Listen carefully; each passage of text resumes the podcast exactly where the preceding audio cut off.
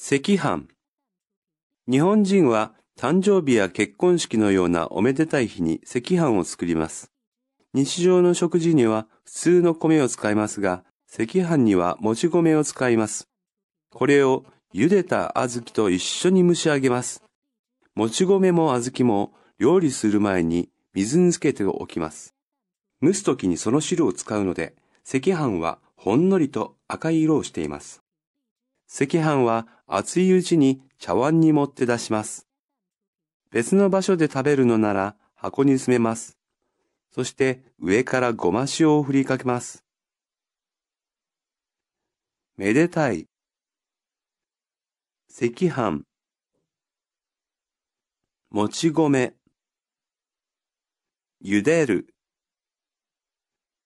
小豆。蒸す。つける。